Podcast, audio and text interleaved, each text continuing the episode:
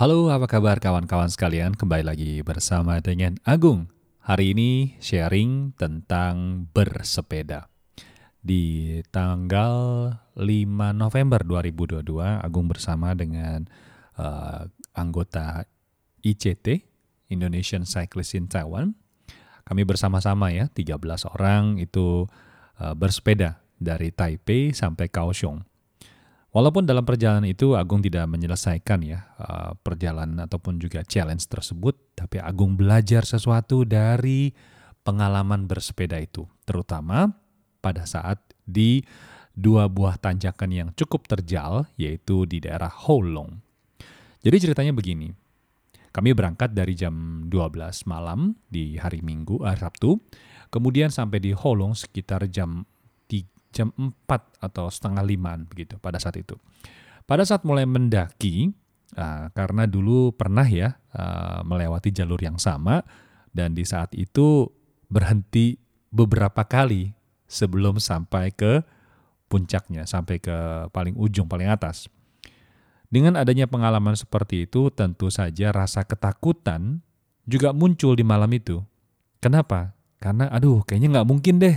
Mungkin apa namanya sama seperti pengalaman sebelumnya.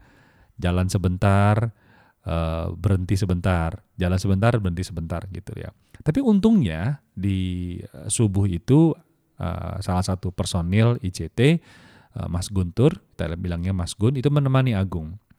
Dalam perjalanan itu dalam menghadapi dua buah tanjakan itu tentu rasa ketakutan itu ada hadir. Tapi untung di situ ada Mas Gun yang menemani. Jadi dia menemani dan juga ada orang di samping. Jadi nggak rasa takut, nggak ada rasa takut lagi nih. Jadi makanya dalam hidup ini ya, kalau ada coach di samping, ada orang, ada orang tua, ada orang yang mengajari kita, ada guru, kita akan merasa tenang dalam menghadapi rasa ketakutan tersebut. Ya, karena belajar dari pengalaman yang dulu, Agung goes nih, terus goes, goes, goes, akhirnya sampai ke puncak yang pertama. Nah, di saat itulah bilang, "Wah, kok selamat, akhirnya sampai juga nih." Nah, di situ ada sedikit uh, apa namanya jalan yang tidak tidak gitu terjal, jadi agak sedikit rata. Jadi bisa ngasok sebentar, tapi nggak berhenti, terus goes. Karena aku tahu kalau berhenti itu pasti susah lagi untuk mulai. Oke, aku mulai goes ya. Terus begitu masuk nih ke uh, apa tanjakan yang kedua, mulai naik, mulai goes. Wah, di dalam di hari itu waktu ngegoes itu rasanya kaki itu udah mau patah kayaknya gitu loh. Pegel banget. Tapi Agung yakin karena di samping ini ada coach kecil nih, si super coach ya, Mas Gun ini ngasih semangat. Ayo kau terus, terus. Aku goes tuh ya, goes pelan, goes, goes, goes, goes. Terus udah gitu, Agung ingat pada saat itu, ngelihat di kiri kanan tuh ada orang yang mulai apa? Mulai nyerah. Ada yang berhenti sebentar, istirahat terus udah gitu mulai ngedorong sepedanya. Agung lihat itu, aku pikir aku juga pengen deh. Tapi aku bilang nggak boleh di, samping ada coach nih, ada Mas Gun nih, nggak boleh nggak boleh bikin dia malu. Aku goes lagi. Sampai pada akhirnya di kurang lebih 10 meter, tinggal 10 meter lagi Mas Gun bilang, ayo kok tinggal 10 meter lagi. Aku pikir, oh ya tinggal 10 meter lagi, aku goes nih. Terus aku mikir loh, kok 10 meter nggak nyampe-nyampe ya? gue dibohongin atau gimana nih? Tapi aku nggak peduli. Aku percaya sama coach. Aku goes terus, goes, goes.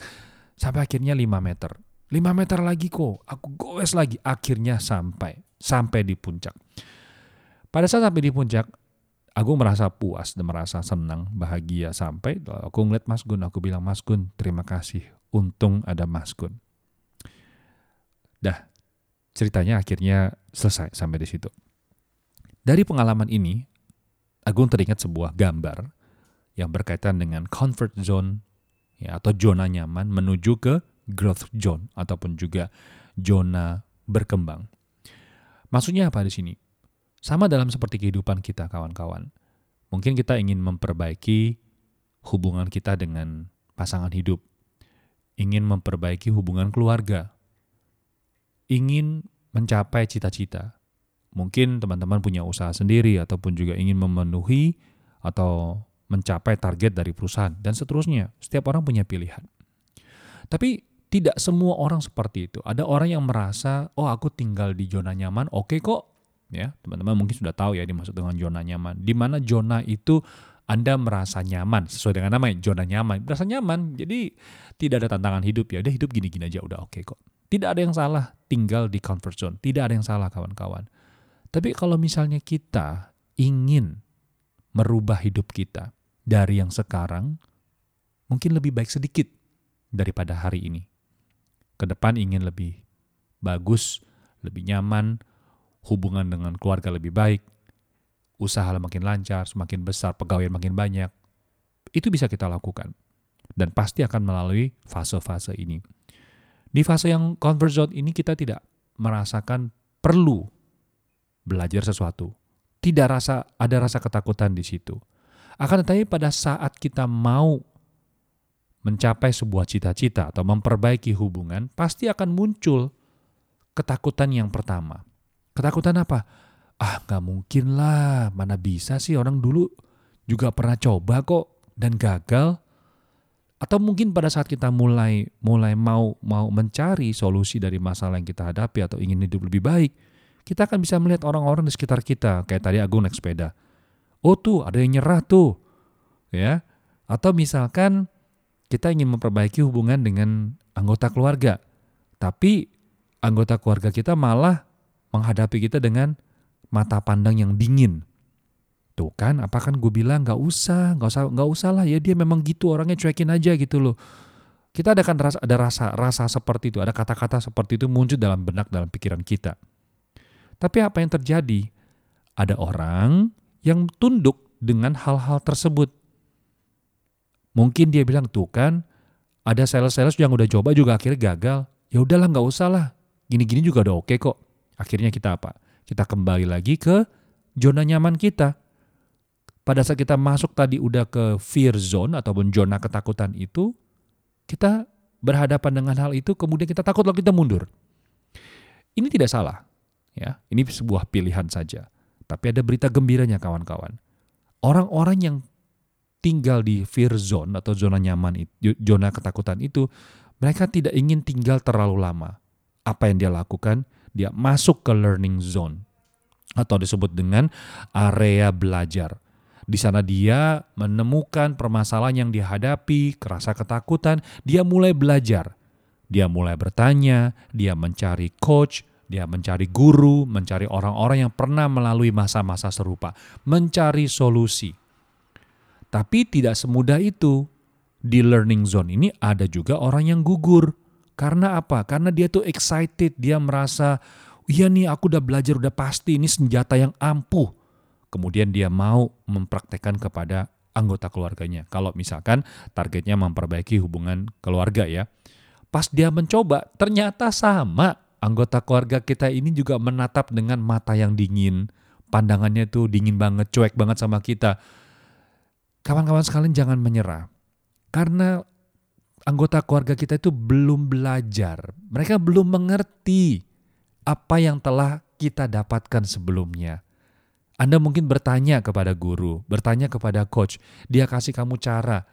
Tapi anggota keluarga kita tuh tidak belajar, mereka tidak tahu, mereka tidak mengerti. Jadi harus beri apa? Berikanlah waktu dan ruang bagi mereka untuk perlahan-lahan. Mereka juga pernah sakit hati sama kita mungkin kita salah ngomong. Oleh karena itu, jangan pernah berharap saya ini berubah, besok dia udah mengerti. Gak bisa, teman-teman, gak bisa. Sama seperti mungkin Anda punya target dalam usaha ataupun juga karir. Tidak akan bisa berubah dalam sekejap. Semuanya memerlukan proses. Nah, ada dua orang yang dua jenis orang nih di learning zone ini. Ada yang bilang tuh kan Percuma belajar. Aku udah usaha tapi dia cuek. Aku udah berusaha mencari solusi. Customer nggak peduli. Lingkungan ekonomi di sekarang ini dunia kurang gitu bagus. Udahlah, mundur. Akhirnya balik lagi ke comfort zone. Tapi ada berita gembiranya, kawan-kawan. Ada orang yang tidak menyerah. Dia gigih, dia ulangi lagi, dia bertanya lagi sama coach, dia belajar lagi, bertanya kepada coach, ada nggak cara yang lebih baik lagi? Bertanya terus, dipraktekkan lagi. Selamat, orang-orang ini akhirnya masuk kepada growth zone, di mana area ini Anda menemukan cita-cita Anda, Anda merasa hidupnya penuh dengan semangat, penuh berkelimpahan, rasa kepuasan dalam diri. Bahkan sampai saatnya nanti, Anda ingin sekali membagikan pengalaman Anda kepada orang lain, agar mereka juga bisa sama seperti Anda mencapai sebuah lingkungan atau zona yang nyaman lebih besar lagi. Sahabat Indonesia, Anda mempunyai agama dan kepercayaan. Agung adalah seorang Katolik, selalu menyertakan Tuhan dalam setiap langkah Agung pada saat memasuki rasa ketakutan, pada saat belajar, dan pada saat di growth zone pun juga menyertakan Tuhan dalam langkah. Mungkin Anda akan bisa merasakan bahwa kekuatan agama, kekuatan Tuhan dalam langkah hidup kita sangat begitu penting. Oleh karena itu, perhatikanlah orang-orang di sekeliling Anda. Mungkin Anda bisa bertanya kepada coach, Anda bisa bertanya kepada guru, Anda juga bisa memperhatikan peristiwa-peristiwa yang terjadi di lingkungan Anda. Mungkin di situ Tuhan membisikkan pesan kepada diri Anda. Baik sahabat Indonesia, semoga saja podcast ini dapat memberikan Anda semangat. Dan kalau Anda bersedia, jangan lupa untuk subscribe dan juga membagikan podcast ini kepada orang-orang di sekitar Anda, agar hidup kita penuh kasih, penuh berkelimpahan, dan juga bisa memberikan inspirasi bagi lingkungan kita. Kita berjumpa lagi di kesempatan berikutnya. Salam optimis, sampai jumpa. Bye-bye.